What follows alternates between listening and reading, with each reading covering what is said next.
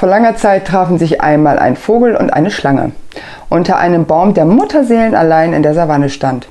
Lange Zeit saßen sie schweigend nebeneinander, bis plötzlich der Vogel seine Stimme erhob und fragte, was treibst du eigentlich so?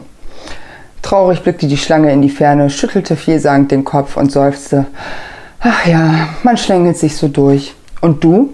Da wurde der Vogel rot und flog davon.